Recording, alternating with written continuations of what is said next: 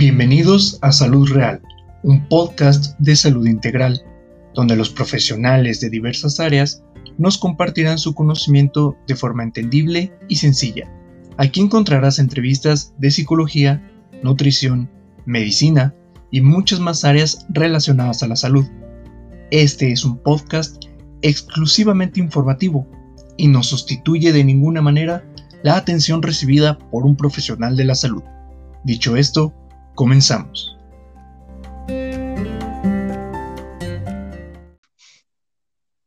Hola, ¿qué tal? Bienvenidos a un episodio más en Salud Real.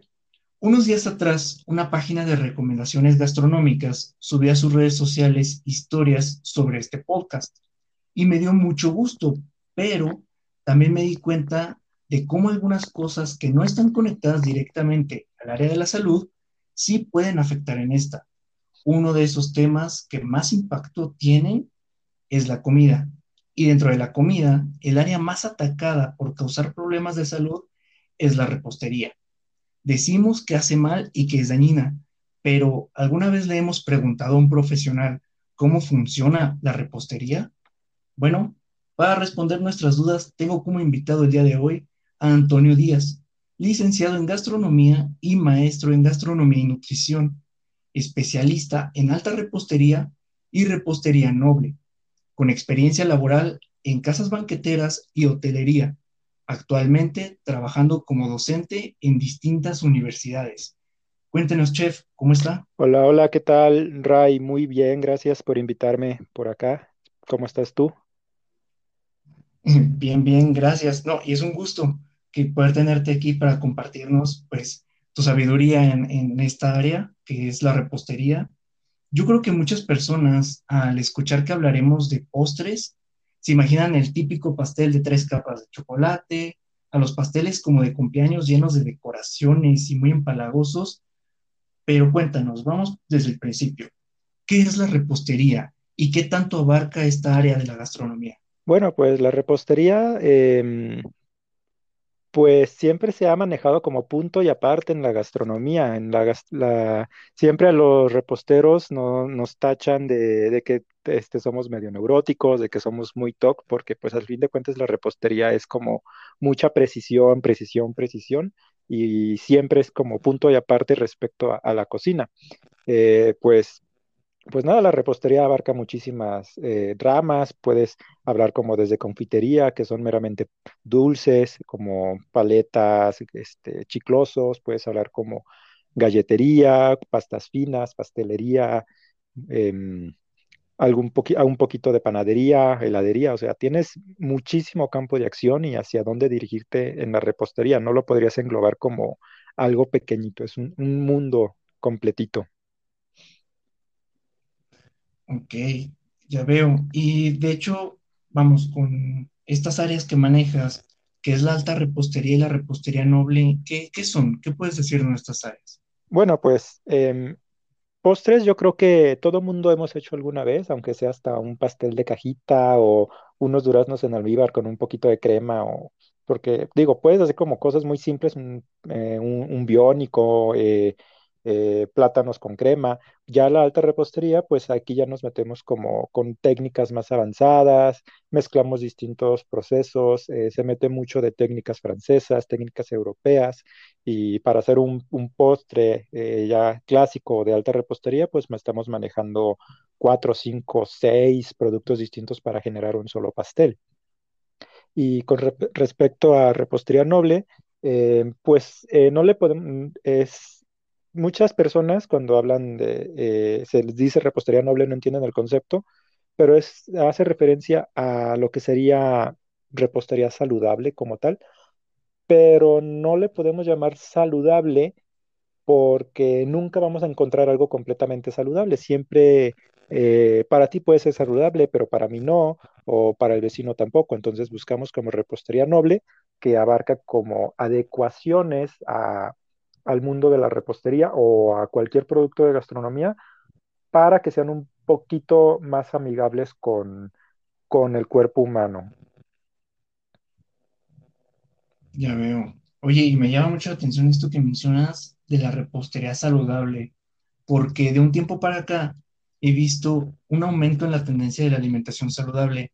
Y pues esto es muy bueno, pero su versión saludable de la gente es, ay, quita la harina y pon avena triturada y listo, ya vas a tener, no sé, unos hotcakes saludables, por ejemplo, y cosas de ese estilo. Pero ya que me dices que realmente existe la repostería saludable, ¿cómo funciona realmente? Entonces, primero que nada, tendríamos eh, como definir qué es saludable. ¿Qué es saludable para ti, Ray? Mm, esa es una pregunta compleja, pero por ejemplo, para mí, bueno, yo por mi estilo de vida, eh, de ejercicio y demás, es una dieta principalmente basada en carbohidratos y proteínas, quitando bastante las grasas. Ok. Eh, para mí una repostería, digo, una, eh, una alimentación saludable, pues yo sí incluyo un tanto de, de- grasas, de lípidos, eh, siempre los trato de incluir, tú sabes que pues se necesitan como para sintetizar hormonas, pues no le hago tanto al ejercicio, entonces no, no me, me doy un poquito más de lujos.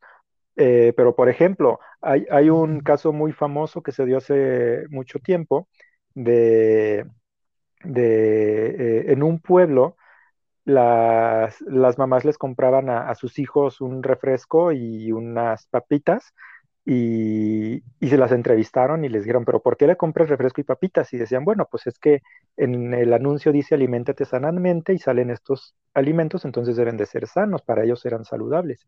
Por eso hay como un poquito de desinformación con respecto a qué es saludable y qué no. Por eso es como primero definir qué es saludable para cada persona. ¿Ok? Y esto, pues vamos, realmente una persona puede ir con un profesional de la nutrición y decir, ¿sabes qué? Me encantan los postres, me encanta la repostería, eh, métela dentro de mi plan alimenticio y esto es totalmente factible por lo que me Sí, sí, dices. claro. Eh, de- y como te dije, ya todo esto va a depender como muchísimo de, de- del concepto, del concepto donde tú estés. Em, ha- haciéndote un ejemplo, tú debes de ubicar perfectamente la dieta mediterránea. Sí, Eh, así tú- es. eh, en la pirámide de alimenticia de, o en la guía alimentaria de esta dieta, si te fijas en la sección donde vendrían como postres y dulces, ah, ponen frutas. Para los que sigan esta corriente alimenticia, los postres vendrían siendo una fruta. Aquí en México tú hablas como de un postre y te imaginas un pan, un pastel de tres leches o el que me mencionaste ahorita así como con chocolate y chocolate y chocolate. Pero primero tenías como, tendrías que definir qué es un postre para ti, para podérselo, poderlo incluir en algún paciente. Yo, por ejemplo, cuando iba hace mucho tiempo con mi nutrióloga, le decía, a mí si no me incluyes pastelitos con chocolate, en mi régimen alimenticio no me quedo contigo. Entonces, pues ella la hacía sufrir porque la, hacía, casi casi la obligaba a incluirme este tipo de golosinas porque a mí me gustaban. Pero para ti, ¿qué, tú qué incluirías como un postre en tu alimentación? Mm, yo en lo personal, la nieve. Me encanta y me fascina la nieve. Eh, me causa un poco de conflicto a veces porque pues me doy esos días de gusto que, que abuso un poco, pero aquí me, me encanta esto que mencionas de incluso algo como la comida, en este caso todo lo que es la repostería, también es personal, o sea, también eh, depende de los conceptos de cada persona y las actividades y la vida de cada persona, pero no es algo que podemos definir como bueno y malo ya directamente. Así es. Así es, o sea, todo, todo es como, depende de cada quien, de sus gustos, de cómo viva, su, su ritmo de vida. O sea, por ejemplo, si alguien está como muy ajetreado, trabaja todo el día, no se puede dar el lujo de sentarse a la mesa para comerse algún platillo más sustancial, eh, algo más casero, siempre tiene que estar como que buscándolo rápido y pues muchísimo menos, así como elaborar un postre. Entonces, si se le antoja algo dulce, va y compra una golosina, un pastelito y para él ya eso es un postre y eso a lo que está acostumbrado. Sí, sí, totalmente. Pero, por ejemplo, aquí me causa un poco de ruido que, bueno, yo creo que las personas que nos están escuchando, que quizás eh, habrá algunos que estudian nutrición y otros que no, y para los que no, quizás se están preguntando, bueno, entonces yo puedo ir, puedo, puedo ir a la tienda, comprar lo que yo considero un postre y mientras lo encuadre, por así decirlo, en mi alimentación, todo va a estar bien. pero me imagino que también va a haber gente que va a decir, es que yo eh, congelo fresas, por así decirlo, las trituro y con eso me hago algún postre que viene en internet, por ejemplo. Y son productos totalmente diferentes del procesado de la tienda, ya empaquetado, bla, bla, y demás, al yo hago en casa esto y demás. Sí hay diferencia Ah, creo, obviamente hay muchísima diferencia. Todos los spots publicitarios te dicen, este, no comas productos procesados, no comas productos procesados, prefiere hacerlo tú en casa. Y, y pues es como la realidad. Si tú lo haces en casa, tú sabes exactamente qué te estás comiendo. Si tú compras un producto procesado, tenemos aquí, aquí muchos, muchos, no, tenemos muy malos hábitos, yo me incluyo. Eh, yo muchas veces compro algo y ni siquiera sé qué me estoy comiendo, no me doy como, no me pongo, no me doy la tarea a revisar la etiqueta, pero cuando te pones a revisar una etiqueta te das cuenta del montón de productos químicos que te puedes comer. Ahí yo recomendaría que si, por ejemplo, tienes un ritmo de vida como demasiado em, ajetreado, y recurres a este tipo de productos, busques los productos que, o sea, te pongas a leer etiquetas y busques como que lo que sea más salu- eh, ahora sí que saludable, entre comillas, o que te haga menos daño. Pero siempre hacerlo tú mismo es muchísimo mejor. Y, oye, y por ejemplo, ¿qué pasa con estas personas que dicen, ok, lo voy a hacer yo mismo? pero no sé qué estoy haciendo, ¿sabes? O sea, eh, yo creo que esto es sano y déjame lo mezclo y de aquí va a salir un buen postre, pero no sé qué estoy haciendo. O sea, es recomendable esto de, pues le pongo huevo, le pongo leche, le pongo azúcar, le pongo amaranto en lugar de harina y avena y bla, bla, bla, bla, bla, bla. Y yo sé lo que me estoy comiendo, pero dime, ¿esto es recomendable? Pues eh, siempre y cuando no te excedas dentro de tus parámetros de tu alimentación, eh, pues no le veo como demasiado problema. Ya si eh, tú agarras y dices, bueno, pues si mi nutriólogo o mi nutrióloga me, me deja comer, no sé, amaranto, pues entonces yo le voy a echar a mi postre tres tazas de amaranto, que al cabo mi nutrióloga me lo recomendó, pues ahí como empezamos a tener problemitas. Todos los excesos son malos, entonces si quieres como hacer una mezcolanza, poner a volar tu imaginación y a ver qué sale, pues solamente te recomiendo que, que no, no te salgas dentro de o trates de adecuar eh, este, estos tipos de platillos al régimen alimenticio en el que estás, eh, al que estás sujeto. Sí, te entiendo. Esta parte de, de todo el conjunto que no se convierta en, en una bomba kilocalórica al rato que no está controlada. Y, oye, y yendo un poco más, eh, pues un poco más precisos a detalle, dejando de fuera lo que es todo el conjunto, hay ingredientes peligrosos dentro de la gastronomía. Por ejemplo, mm, yo sé que el huevo, pues no es un producto que se coma crudo, entonces no puedo decir, ay, déjame, le pongo huevo a mi postre que va en crudo. Por ejemplo, hay productos, además del huevo, que generen Sí, conflicto. digo, u- ah, hay que, es bien sabido que muchísimos de los alimentos que consumimos son altamente tóxicos, que a raíz de siglos y siglos y siglos de estarlos consumiendo, bueno, pues el cuerpo humano ya generó un, un poquito de resistencia y ya no nos, eh, ya no tienen tantos efectos secundarios, pero eh, en exceso sí nos pueden causar un poquitito de, de daño. Este se sale un poquito de la repostería, pero un ejemplo muy clásico son las espinacas. Las espinacas tienen algunos eh, compuestos que son antinutricionales, que inhiben o que hacen que tu cuerpo no pueda absorber minerales y lejos de nutrirte, te, te están desnutriendo.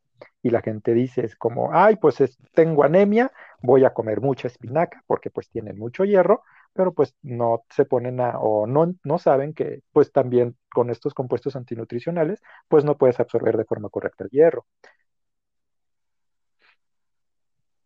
Fíjate qué interesante. Y, y ahí es el golpe fuerte de decir, antes de decidir, antes de hacer, Sí, claro. consulta al profesional. Digo, por, por eso estudiaste tanto, para que tú puedas guiar a la, a la gente en, es- en este tipo de cuestiones, porque pues hay mucha desinformación con respecto a la, a la alimentación y a la nutrición. Sí, sí, demasiada mala información. Y algo que también mencionaba en un episodio anterior, que también hay mucha charlatanería. Muchas personas sin estas fauces de estudios que dicen, ¿sabes qué?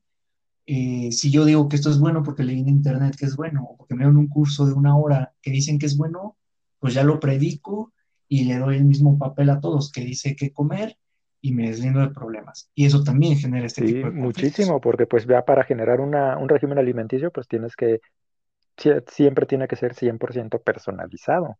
Tienes que tener en cuenta todos los factores que tenga esta persona para que no le hagas daño con lo que lo estás alimentando, no lo desnutras o no lo hagas engordar. Sí, sí, sí. Oye, y regresando un poco a, a esto de los ingredientes dentro de la repostería, pues el principal, a mi parecer, es el azúcar, pero también es el ingrediente más despreciado por sus efectos dañinos en altas y periódicas dosis. Pero existen tantos tipos que azúcar blanca, refinada, morena, piloncillo, miel, etcétera, que al final todos estos son productos pues endulzantes y también sustitutos de azúcar, y que bueno, no conocemos las diferencias de tantos que hay. Háblanos un poco del azúcar. ¿Existe azúcar más saludable que otra? ¿Puedo sustituir un tipo de azúcar en las recetas por otro solo porque crea yo Bueno, pues saludable? azúcar, si viene de la caña o del betabel, hablando este, como sacarosa, que es el azúcar de mesa, todas las versiones que, que te encuentres, desde la melaza, que es cuando está líquida, el piloncillo, el azúcar negra, mascabado, morena, eh, refinada, este, estándar, glass, todas eh, son dañinas, todas tienen eh, una capacidad muy elevada de subir los niveles de azúcar en sangre. Y además, eh, son, tienen demasiada energía, son calorías eh, puras y que si el cuerpo no la, el cuerpo no las quema, pues las va a almacenar como grasa, siempre. Entonces, cualquier tipo de azúcar en exceso es mala. Y el problema con el azúcar es que es ex- extremadamente adictiva. Todo mundo comemos muchísima azúcar. ¿Por qué? Porque nos, se nos hace rico el sabor o porque los platillos que los consumimos la tienen, productos em, procesados la contienen y no nos damos cuenta.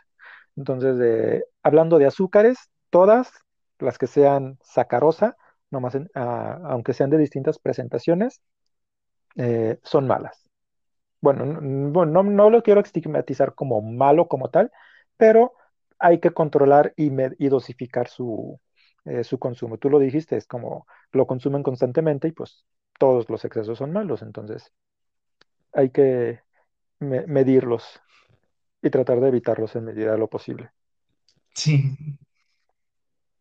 Mm, sí, sí, sí, este punto de, no, o sea, un gramo de azúcar, bueno, quizás mucho, medio gramo de azúcar no te va a matar, pero si consumes medio gramo de azúcar al minuto durante un día, pues es demasiado, o sea, ya estamos Ujú. hablando de cantidades muy exageradas. Pero, por ejemplo, ¿qué pasa con los sustitutos de azúcar, estos endulzantes que no Bueno, pues ya hablando de, de endulzantes acalóricos o sin calorías, existen muchísimos, muchísimos, muchísimos. em, y aquí sí ya como la mayoría son como ya más productos eh, sintéticos, sí muchos tienen como problemas, eh, que sí nos pueden acrear serios problemas de salud. Hay unos que ya está completamente eh, comprobado que causan cáncer, otros causan como mucha irritación intestinal. Eh, pero vuelta con lo mismo, no sabemos, eh, no lo, no lo conocemos y la gente lo sigue consumiendo, porque los spots publicitarios te dicen esto es bueno, esto es bueno con diabético, esto lo puede consumir una persona y no lo va a engordar. Y pues digo, dándote un ejemplo, por ejemplo, hace muchísimo, eh, bueno, no ni tanto, se utilizaba mucho el, el te vendían el, un, un producto que se llama aspartame. Y bueno, hasta en la industria sigue estando vigente en productos procesados y el aspartame ya han salido como 100 estudios distintos en los que todo se comprueba que causa cáncer, pero pues no te dicen por ningún lado. Ya, no, sí, no, pues la importancia de, de esta falta de cultura de leer la Sí, yo etiqueta. hace tiempo fui a un supermercado y estaba impactado porque pues yo traía antojo de una gelatina de cajita y dije, bueno, me voy a comprar una gelatina de cajita. Muy mal hecho, ¿no? Yo como gastrónomo. Fui y bueno, dije, bueno, me voy a comprar una gelatina de cajita light para no sentirme tan culpable con tanta azúcar. La agarré y dije, bueno, estaba haciendo fila. Y dije, a ver, en lo que paso a la caja registradora me puse a leer mi gelatina de cajita light y ahí en, en los ingredientes, aspartame. Y dije, no, esto no, o sea. está bien que me quiera dar un lujo, está bien que no quiera que tenga azúcar, pero no pienso consumir deliberadamente aspartame. Fui, la regresé, agarré, dije, bueno, de esta misma marca agarro la regular. Me puse a leer la etiqueta y era exactamente la misma fórmula y dije, esto es el colmo, o sea, qué, qué mal etiquetado está todo, o sea, no, no hay ningún control en, en este tipo de productos. Sí, ¿no? Ya cuando la mercadotecnia eh, supera lo- la cuestión de salud, la cuestión de informar, pues ya uno dice, bueno, ¿qué, qué se supone que, que compre yo, no? Si al final todo es Es como mismo. el caso que se dio hace tiempo, hace algunos años de con la margarina, cuando fue el boom de la margarina, todo el mundo decía que la margarina era mucho más saludable que la mantequilla. Y pues obviamente, pues no, porque al estar parcialmente hidrogenada, tú sabes que pues es altamente dañina y tiene muchísimo colesterol dañino. Sí, sí, sí, sí. Y luego se usa en cantidades muy grandes. Oye, qué, bueno que tocas este, este punto de la margarina. eh, y bueno, su, no quiero decir su igual, porque no es igual, pero su comparativo, por ejemplo, con la mantequilla y otro tipo de grasas. ¿Qué pasa con todos, todas estas grasas que ponemos en la repostería o bueno, en los postres? Y a eso le sumamos, por ejemplo, que algunos llevan azúcar o endulzantes de este tipo pues aquí ya estoy entendiendo que es demasiado. ¿Sí funciona así o hay algún proceso que, que haga que no sea tanto? Este, te comentaba que buscas como adaptarlo a, a- al público a quien se lo vayas a dirigir. Entonces, los ingredientes vas haciendo como cambios para que sea menos dañino. Em, por ejemplo, hablando de, de las grasas, eh, a mí me daba mucha, mucha risa un manual que cayó a mis manos que era de repostería saludable y repostería light y todos los pasteles que ponían en vez de utilizar mantequilla usaban margarina y era como, pero ¿por qué margarina? O sea, no, la mantequilla es mucho más digerible, pues trae calcio, es como mejor, pero bueno, entonces buscas em, que tus ingredientes eh, por separado eh, tengan menor impacto negativo en la salud, ya nomás para irlos mezclando. Aquí sí tienes que hacer como muchísimo trabajo de investigación, así como, bueno, eh, en vez de usar, no sé, mantequilla, voy a usar eh, manteca de coco, voy a usar este, aceite de aguacate o aceite de canola, en vez de usar azúcar, voy a usar fruta del monje, voy a usar... em, sucralosa, eh, algún glúcido de esteviol, este, que es esta dichosa stevia, como para ir como haciendo ligeros cambios o buscas enriquecerle con algún producto extra que ayude a mitigar el impacto Ya, negativo de tu pero aún así, vamos, por más que yo le moví, le cambié y mi postre es lo más sano posible, aún así no se debe consumir pues en altas cantidades, quiero entender. Ex- exactamente, o sea, todos los excesos son malos. Entonces, a pesar de que le pongas mil moños, siempre eh, va a ser dañino. Por ejemplo, em, un platillo que todo el mundo, eh, cuando alguien lo pone bajo un régimen alimenticio, lo primero es como, ay, estoy a dieta, y lo primero que piensas cuando alguien te dice estoy a dieta es, nomás está comiendo lechuga, o sea, pura ensalada está comiendo. Y hasta esa ensaladita, que es nomás lechuga con jitomate, es, puede Sí, ser dañina en exceso. Sí, o sea, la, la lechuguita así como tal, tú ves la hojita y dices, ay, es muy fresca, muy refrescante, muy rica, pero no sabes que si te comes este, hojas de lechuga en exceso, la lechuga pues también es, eh, puede ser indigesta y te puede, puede hacer que te dé como diarrea o puede hacer que te tapes, que generes como mucho gas. Eso no te lo dice la gente. Y es una ensalada que en Sí, teoría es no, y vienes bastante de, pues estos estigmas, estas creencias populares, por ejemplo, ahorita que mencionabas margarina y mantequilla, y la gente dice, es que la mantequilla es mala porque es una grasa animal, pero pues ahorita ya escuchamos eh, opinión como profesional que dices, no, a ver, espera, la mantequilla tiene calcio, la mantequilla se digiere más fácilmente, y, y pues esto es importante, como romper todas estas creencias, pues que parten de un punto erróneo.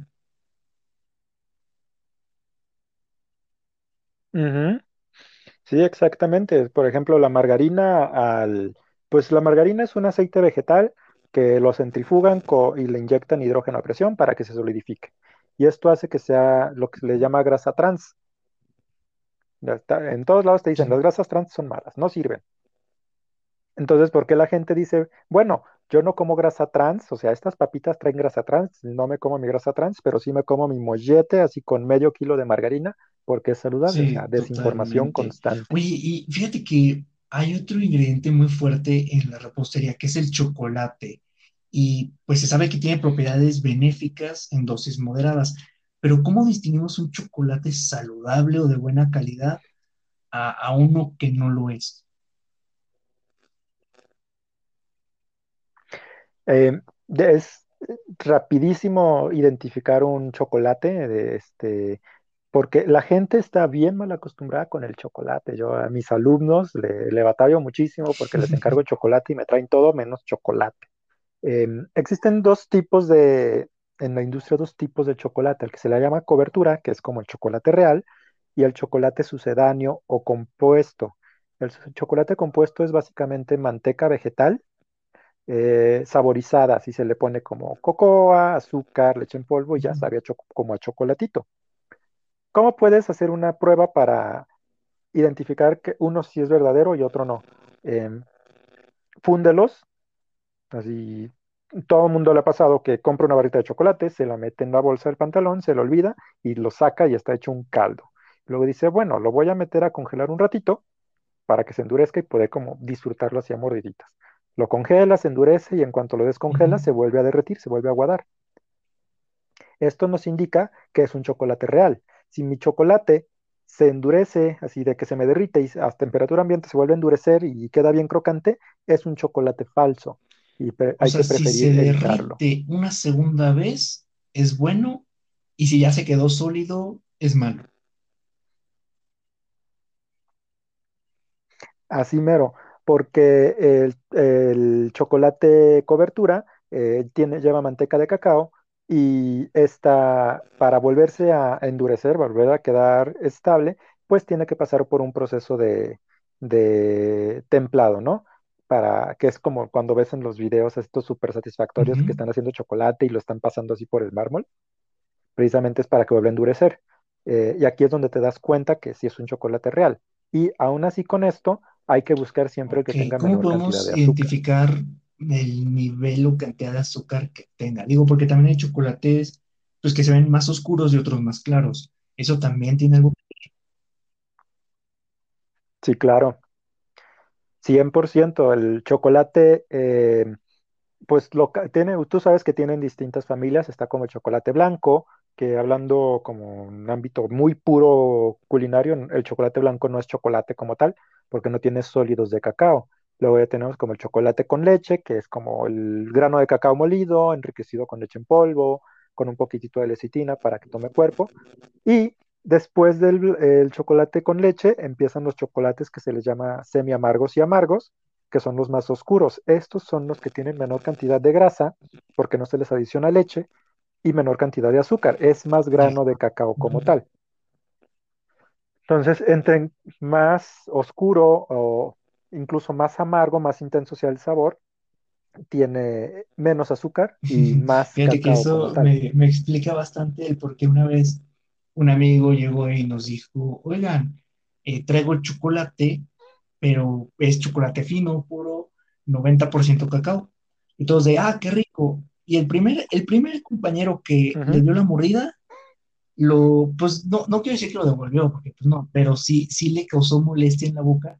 Dice, no, es que esto no es chocolate, sabe a tierra, sabe súper amargo, no sé qué pero pues 90% cacao, pues claro que casi no contiene nada de azúcar de leche, entonces no vas a ver tan, tan dulce como estamos acostumbrados. Eh, Exactamente, es muy curioso eh, porque a mí me encanta como ser un poquito troll con mis alumnos, entonces como cuando les doy chocolatería, les encargo distintos gramos de chocolate y es como prueben este, o sea, este es más puro y se van con la finta que es bien aromático y dicen, uy, este va a ser buenísimo y siempre pasa eso, ¿no? Como el impacto de que es súper amargo, que tiene un sabor muy mineral, así por eso sabe como, como a tierra, es como pero pues es como muy saludable. Pero vuelta con lo mismo, en Sí, exceso también sí, puede ser totalmente, todo, todo en exceso. Bueno, aunque sería raro una persona que agarre el, el chocolate así puro, tan amargo y a mordidas. Sí, yo, yo lo he hecho, ¿eh? A mí me encanta así un chocolate así de intenso con una tacita de café, uf, lo disfruto muchísimo, o una copita de vino, pero pues ya es- De son como gustos de gustos festejo que le llaman por, por acá. Oye, y pues bueno, eh, es imposible que algo pues tan rico como esto, los postres, como esto que hablamos, de, de tantos ingredientes tan, tan ricos como lo es el chocolate y demás, pues digamos son malos y ya, ¿no? Eh, quítenlos. Eh, hay que llevar esta vida sana que mencionas, de que no es en exceso, pero sí hay que disfrutarlos. ¿Cuáles dirías que son las bases y fundamentos por tener presentes para tener una buena relación con la repostería? Am, ¿qué será? Bueno, primero que nada, tenerle respeto, re- así tal cual, ¿por qué? Porque em, en exceso te hace daño. Pero yo siempre digo, aquí, ay, perdón, Ray, como nutriólogo me vas a matar, pero yo siempre digo que, que el secreto para llevar un buen régimen alimenticio es no llevarlo, porque tú más de alguna vez o has estado en un régimen alimenticio y te centras en la idea de estoy bajo régimen, estoy a dieta, no puedo comer nada y se te antoja Sí. absolutamente todo. O sea, estás comiéndote tu platito de, pues no sé, pollito a la plancha, un plato bastante rico, ¿no? Pollo a la plancha, este, a, a la marinara, bastante rico. Y aunque lo estás disfrutando, inconscientemente dices, pero yo quiero unos taquitos de tripa eh, bien doradita y no puedo porque estoy a dieta. Entonces, como yo siempre digo, así como, bueno, si vas a estar en régimen, date ligeros gustos para que sea más llevadero. O sea, lleva tu régimen, sí, obviamente, pues todo el mundo necesitamos como un régimen adecuado en nuestra alimentación, pero el hecho de que tú estés constantemente de no puedo, no puedo, está prohibido, me hace daño, o sea, no me lo permite mi nutriólogo, es como una demasiada, demasiado estrés. Y eventualmente vas a eh, dejar el régimen por la paz porque dices, no, esto es, esto es demasiado martirio. Hay quien dice que meterse a régimen es como declararse la guerra a sí mismo. Entonces, como date, date unos tiempos de tregua, ¿no? Para que, bueno, si estoy a régimen, no me voy a comer la barra de chocolate entera, pero sí un pedacito nomás para quitarme el antojo. Y no es de diario. Si tú te das como uno, un, un, te consientes una vez cada cuatro o cinco días, es como un poquito más veo. llevadero. Oye, pero esto que mencionas también de, es que me va a regañar el, el nutriólogo y demás. Algo que yo creo mucho de, de la nutrición, yo creo que nunca lo había mencionado en un programa. Yo estudié nutrición y gastronomía. Este, de ahí viene mi afán con, con la comida y estos temas de salud. Pero bueno, a lo que iba. Se dice mucho, es que el nutriólogo me va a regañar y es que no cumplí este pequeño detalle y ya la va a traer contra mí. Pero algo que yo siempre menciono eh, a, mis pacientes es si tu nutriólogo, o sea, puedo ser yo o puede ser otro, pero si tu nutriólogo no te da esa libertad de disfrutar la comida, está haciendo mal su trabajo. O sea, está, eso que te impone de no, tú solamente puedes seguir esto y no hay vuelta atrás, creo yo que a menos que sea por una condición mayor, entonces está haciendo mal su trabajo porque la comida es un disfrute y esto que dices de, no es de diario, pero este gusto, este, este pequeño placer de disfrutar la comida. Sí, es que ya el, ese estrés que te causa sí es como, es como feo, no disfrutas tú, tensas a los demás, luego te andas peleando porque es como, eh, yo estoy a dieta y veo que mi compañero se está comiendo los taquitos de tripita bien doradita y me enojo porque él sí puede y yo no, entonces como, ahí es con una guerra sí, constante. Sí, yo también un- llegué una vez con un nutriólogo que fue como esto y ya ellos sí de, oye, pero pues no sé, me, me dejó como tres tortillas en todo el día y yo estaba bien infartado. Es como, oye, ¿cómo que tres tortillas? O sea, no, no, nomás tres y ya. Y yo así de, pero pues no me alcanza ni para el desayuno, ¿cómo le voy a hacer? O sea, con él estuve como 15 días y fue como, no, no puedo, no.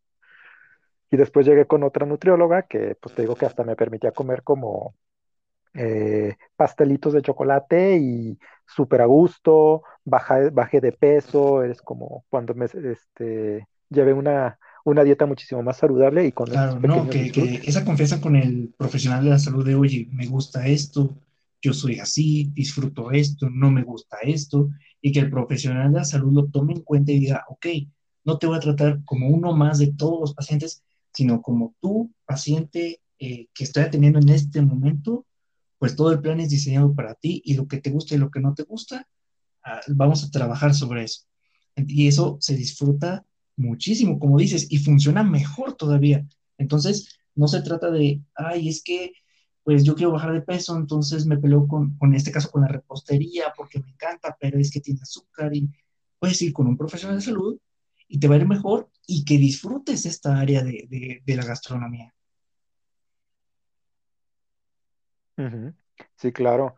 Em, siempre nunca te prives de nada, date tus pequeños gustos con medida, obviamente, y ya, o sea, un postre, em, si tú pones a analizar un postre, puede ser como que súper completo hablando nutricionalmente, porque un postre comprende todos los grupos de, este, alimenticios, tiene este, todos los macronutrientes, aparte tiene vitaminas, tiene minerales, pero jamás te van a decir en ningún lado, así como este postre tiene lípido, tiene proteína, tiene carbohidrato, tiene, este, tiene vitamina A, tiene vitamina D. ¿Por qué? Porque pues suena demasiado raro. Y si tú incluso, eh, yo, a- algún nutriólogo te dice, es que este pastelito tiene todo esto, es como, pues está loco, o sea, porque piensas en postre y es nomás azúcar, grasa y harina. Y es como lo único que piensas Sí, con un no, luego postre. mencionan un montón de cosas en, en productos y empaques. Como dato curioso, me tocó ver una vez un producto cárnico que decía libre de gluten. Y, y yo me quedé como, a ver, espera, aquí algo, a- a- algo no está bien aquí. Entonces, por vender, mencionan cosas que a la gente le gusta escuchar y no lo que de verdad, y no lo que realmente es. Entonces, ese es otro punto muy a favor para acudir con el profesional de la salud, informarnos y decir, ok, ¿qué es lo que tengo que buscar? Si bien no aventarme todo un curso grandísimo para leer etiquetas, ¿qué es importante evitar y qué es importante eh, detenerme a revisar para que contengan mis alimentos y mis productos que voy a comprar? Sí, claro, sí. Y uno pues siempre como que tiene que tener la costumbre de saber qué se lleva a la boca para pues llevar una vida saludable. Y eh, este, este dato que me dices de libre de gluten, sí, me, me causa mucha risa. Yo, yo tuve uno aún más gracioso. Yo una vez iba caminando por la vida y me encontré una heladería que se veía muy, muy guapa, así que helados con, con leche de cabra. Y dije, ah, mira, qué interesante, con leche de cabra. Y así con letras así súper grandotas, 100% libre de gluten. Y fue como, ah, caray, pues ¿en qué momento le pones gluten a una no, nieve? O sea, sea, y era como su super spot, así como libre de gluten. Y si tú le preguntas a alguien, oye, ¿qué es el gluten? Pues no sé, pero este es libre de gluten y si no lo tienes seguramente es malo y, y es mejor este para comérmelo. Y es como, pues sí, pero no sabes ni siquiera en dónde estás comiendo gluten, ni sí, te sí, das cuenta. ¿Qué digo? El gluten sí tiende, el gluten sí tiende a ser un, un poquitito irritante y difícil de sí, pero, digerir, pero eh, y sí, pero no es algo que tú digas, es que lo evito para llevar una vida saludable porque ya no como gluten y, y todo es zen y paz en mi vida porque ya no como gluten. Sí, y, y lo peor que puede hacer una persona que no le hace daño el gluten, o sea, tú, yo, que no me hace daño el gluten, es como, ah, no, pero como en donde quiera me borbandean que gluten es malo, pues ya no voy a comer gluten. Y el cuerpo va- eventualmente va a dejar de ser tolerante al gluten, va a perder la capacidad de, de digerirlo. Y como tantos alimentos tienen gluten, tienen esta proteína, pues eh, va a llegar un momento en el que si tu cuerpo deja de tolerarlo, pues todo te va a empezar a hacer daño. sí, sí, sí, ahí es cuando empiezan los problemas. Es que quité esto y ya que volví a consumirlo, ya no lo puedo procesar igual, ya no lo puedo digerir igual.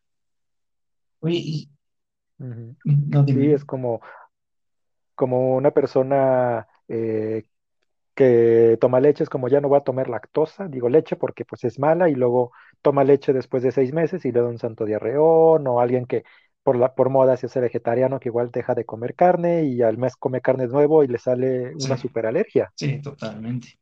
Oye, me, me voy dando cuenta, un- una disculpa para las personas que, que nos están escuchando, que, que qui- quizás como que nos dejamos llevar un poco. ¿Podrías explicarnos qué es esto del gluten? Digo, eh, tú y yo lo, comprendemos y por eso nos dejamos llevar un poco, pero quizás las personas están preguntando, es que, ¿qué es el gluten? ¿De qué están hablando? Sí, ¿verdad? Ya, ahorita estoy como que haciendo, eh, dándome cuenta de este puntito. Bueno, el gluten es una proteína y se encuentra presente en, en algunos granos, en gran cantidad, como por ejemplo en el trigo, en menor cantidad como en la cebada. Eh, es esta proteína que hace que eh, la harina de trigo cuando se moja se vuelve elástica y por eso podemos generar cosas tan hermosas como el pan o los pasteles. El problema con el gluten es que es una proteína muy complicada de digerir. Es una proteína muy, una proteína muy compleja y al cuerpo le cuesta trabajo. Necesita el cuerpo mucha energía para poder destruir el gluten y poderlo asimilar. Y eh, por eso eh, a algunas personas les resulta sumamente dañino, desde eh, alergias, les puede dar alguna alergia a este, eh, ligera, como un sarpullido, alguna rinitis, o personas que ya son muy intolerantes, que tienen una enfermedad llamada celiaquía, no lo digieren y les causa serios problemas intestinales, desde una parálisis o hasta necrosis. Pero eh, esta- estas propiedades que a, a muchas personas les hace daño, hace que el gluten esté extremadamente estigmatizado. De hecho, hay personas que, que ahorita quizás piensen de, ay, no sé si yo, yo soy celíaco o no, ¿cómo puedo comprobarlo? Eh, ahora tengo miedo de intentar probar gluten, ¿qué tal si soy, qué tal si soy celíaco? Y es una persona que ha consumido gluten toda su vida. Eh, no, estas personas no son celíacas, eh, no, no es que de un día a otro se genere. Sí, no, em, eh, pues es que hay mucha mala información. Yo tuve una alumna que ella juraba y perjuraba que era, que era celíaca. Yo así, ah, no, pues está bien, eres celíaca y pues no comes como, para ella ser celíaca yo nomás no como panecito. Y un día estaba comiéndose muy a gusto este, unas frituras de chicharrón, entre comillas. Me le quedo viendo y le digo, oye, pues no que eres celíaca. No, sí soy. Y le digo, ¿ya leíste los ingredientes de lo que te, de lo que te estás comiendo? No, pero pues esto no me hace daño. Y luego lee los ingredientes y así en gluten, en grandote, este producto contiene gluten. Y le digo, pues si fueras celíaca y consumes esto, pues ya estarías en el hospital. La, la sorpresa que se tuvo que haber llevado. Ajá. Oye, hay algo que me causa mucha, pues, curiosidad, digo, ya es una duda personal que tengo. Eh, ¿cómo puede la gente identificar, di- digamos que vamos a una fiesta y en la fiesta, eh, pues, sirven o sacan más bien el postre, que pues es un pastel, ¿no? Y lo van a repartir a todos. ¿Cómo puede la persona saber y decir, sabes qué, la cobertura de ese pastel eh, está bien o la cobertura de ese pastel eh, es demasiado en peso kilocalórico, por así decirlo, porque tengo entendido que hay coberturas que se hacen con productos pues más baratos, por así decirlo, que hacen más daño y saben muy rico y la gente no se da cuenta. Sí, claro. Eh, yo tengo como un tip que les puedo dar facilísimo para identificar este tipo de, de betunes o coberturas de baja calidad. Es que si tú te lo comes y te deja una sensación como de grasa en la boca, es una cobertura de baja calidad. ¿Por qué? Porque va a estar hecha a base de grasas vegetales. Entonces, si es una cobertura muy, fun- muy fondante que se derrite, sedosa en la boca, pues es más segura consumirla. Obviamente, pues todos los betunes son básicamente a base de grasa y de azúcar, entonces pues sabes que vas a consumir grasa y azúcar, pero va a ser más digerible para ti. No es de que te lo comas todos los días, pero una vez al año pues no te va a hacer daño. Ya veo. Sí, ¿no? Y estas personas que dicen, es que sí me quiero cuidar y me sirvieron mi rebanadota en los 15 años y, no notan esta diferencia, no logran percibir esta diferencia. Y y ahora que lo pueden saber, pues pueden decir, ¿sabes qué? Quizás esto lo dejo al ladito y me como la parte del pan. Sí, de hecho, por ejemplo, es, eh, es lo que hago. Yo, aún siendo repostero, yo me empalago en cuestión de minutos. Entonces, si me sirve mi pastel, yo le quito como la cobertura, que nomás se quede como embarradito cuando mucho, y así disfruto mucho más mi, mi pastel, sin empalagarme con todo este betún o esta crema que le podrían poner. Ok. Oye, y esto un poco más, eh, ya encaminándonos al final quizás haya personas que nos escuchen que tienen alguna alergia a algún producto muy usado en la repostería. ¿Qué podrías recomendarles a estas personas para, digo, obviamente la recomendación básica es pues no consumas el producto al que eres alérgico, pero un poco más allá, eh, vamos, ¿qué recomendación le podrías dar, ya sea o para sustituir o para buscar en ingredientes en etiquetas o para identificar si es que, hay algo, o en caso de que ya lo hayan ingerido? Eh, ¿qué puede una persona hacer? Bueno, em, yo como experiencia personal, yo soy altamente alérgico a la canela. Eh, y, por ejemplo, es como, me pasa bien seguido que yo llego a mis clases de repostería y lo primero que le digo a mis alumnos es, soy alérgico a la canela, no me des nada con canela. Y en examen me sirven un pastel con canela y es como, te estoy diciendo y luego me lo como y no me doy cuenta del sabor y pues ya sabes. Entonces, como, siempre como lo primerito es como preguntar, así como, qué tiene para que sepas, porque, pues, por ejemplo, muchas veces llevan nueces, almendras, cacahuates y son productos que tienden a, hacer, eh, generar alergias. Entonces, siempre es, ¿qué tiene? Que no, te de, que no les dé pena, porque siempre, pues, así como mencionábamos de leer etiquetas para saber qué te vas a comer, pues también pregunta qué te vas a comer, o sea, ¿qué tiene? No, pues que trae nuez, ah, no, pues no puedo. Y y, también pues siempre cargar como un antihistamínico, alguna pastillita para algún caso de emergencia. Em, pues digo, productos que causan alergias generalmente pues son todas estas semillas, entonces pues igual no las utilizas. La, la leche tiende a generar alergias también, tienen que identificar si son intolerantes a la leche o son alérgicos a la leche, entonces pues si si les hace daño la leche, pues pueden sustituirla por alguna lechada vegetal, una lechada de coco, una de alpiste, que es muy saludable, este, de avena. con respecto a, la harina, pues sí está muy complicado sustituir eh, el gluten. Es como, se necesitan como procesos un poquito más elaborados, pues, pero pues puedes cambiar como en vez de comerte el pan esponjosito, pues busca hacerlo con alguna harina libre de gluten, como una de avena, que no te va a dar esponjosidad, pero te va a dar una textura ligeramente similar. Mm, perfecto. Y, qué curioso. Yo creo que las personas han de estar preguntándose, un chef repostero especializado en, en alta repostería y repostería noble, alérgico a la canela y que aparte eh, se alimenta saludablemente. Y yo creo que aquí ya rompimos bastante el estigma de, a ver, la repostería no es mala ni es buena por sí sola. Hay que saber. Y, y, sabes qué es lo peor? Que la canela es un alimento así excepcional, hablando como de, de repostería noble, porque tiene unas propiedades fabulosas. Y yo la recomiendo muchísimo, pero es como, no, pues yo te la recomiendo, pero yo no la consumo, porque sí tiene unas propiedades increíbles para el control de azúcar, es como para cuando alguien me pide como un postre un poquito más sano o menos dañino para un diabético, es como pues siempre ponle canela, o sea, échale canela, perfúmalo con canela porque la canela este, ayuda bastante a controlar niveles de azúcar.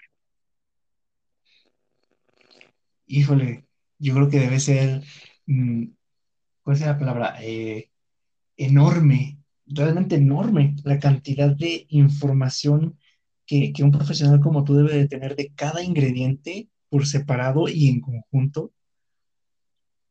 Sí, no, o sea, sería aventarse un curso grandísimo de ingrediente por ingrediente que pues, pues como, ¿verdad? Ah, pero... Y, con esto... No, perdón, no, no, dime, dime, dime, perdón. Eh, te iba a mencionar que, que con esto, pues, ¿qué consejo? O sea, con esto de que tú ya tienes esta información de ingrediente por ingrediente y demás, y las personas pues dicen, bueno, es que si yo me pongo a investigar, a buscar por Google, por eh, otros buscadores, pues no acabo, o sea, no acabo. ¿Qué, recomendaciones les puedes dar a estas personas que, sienten esta curiosidad o ganas de entrar más en este mundo de elaborar, probar, poseer? Eh, yo recomiendo, por ejemplo, con siempre cuando se habla de repostería un poco más saludable quitar azúcar o disminuirla, métanse a cualquier buscador que quieran y busquen guías o tablas de índice glucémico. Y pues son guías muy fáciles, así como que te manejan generalmente sistema de semáforo, verde, amarillo y rojo. Y busques siempre consumir los alimentos o incluirlos dentro de tus postres, todos los alimentos que estén en un rango verde, o si quieres como un poquito más de, de información, hay, un, eh, hay muchos libros que puedes encontrar eh, que andan circulando por la red eh, y es muy facilito si nomás buscas como sustitución de, azúcares, em, adición de fibras, de proteínas en tus postres y, sin mayor problema. Y si no, Ray, pues me encantaría que otro día me, invites para seguir apoyando contigo. Podemos como eh, hablar ahora sí como de ingredientes como más utilizados en cocina, en repostería, para, para todos tus, tus oyentes. Me encantaría y cuenta con ello. En su momento se va a dar porque, pues, sería un poco complejo dedicarle un episodio a cada ingrediente porque igual nunca acabamos, pero sí, me encantaría en algún momento, pues, hablar de todas estas propiedades que tienen, por ejemplo, del huevo, la leche, eh, productos que quizás eh, estén, estigmatizados, como en este caso que hablamos un poco de la mantequilla, eh, en este caso abordamos el chocolate, que mucha gente es fanática del chocolate, pero hay gente que quizás adora más las especias, en este caso, por ejemplo, la vainilla, los sustitutos o concentrados de vainilla. Entonces, créeme que me encantaría y, y me daría muchísimo gusto más adelante volverte a invitar y créeme que va a pasar para precisamente hablar de toda esta cantidad tan grande de productos que existen. Yo encantadísimo este, de hablar de lo, todo lo que tú gustes. para mí es un placer compartir toda la información que, poseo. Pues, Chef, Chef Tony, te agradezco muchísimo eh, tu participación en este episodio, de verdad, y me siento muy feliz de haber podido entrevistarte fue para mí un placer. Muchísimas gracias. no, pues eh, el placer fue mío, Ray, y a ti, gracias a ti por, invitarme, por darme este pequeño foro. Eh, fue un honor y fue un gusto platicar eh, de, estas cosas tan apasionantes y tan bonitas. Muchísimas gracias. Y a todos los que nos escuchan, pues ya, ya saben que la repostería no es mala. Pueden integrarla en su, en su alimentación, pueden llevarse bien con la repostería, no, no la satanicen.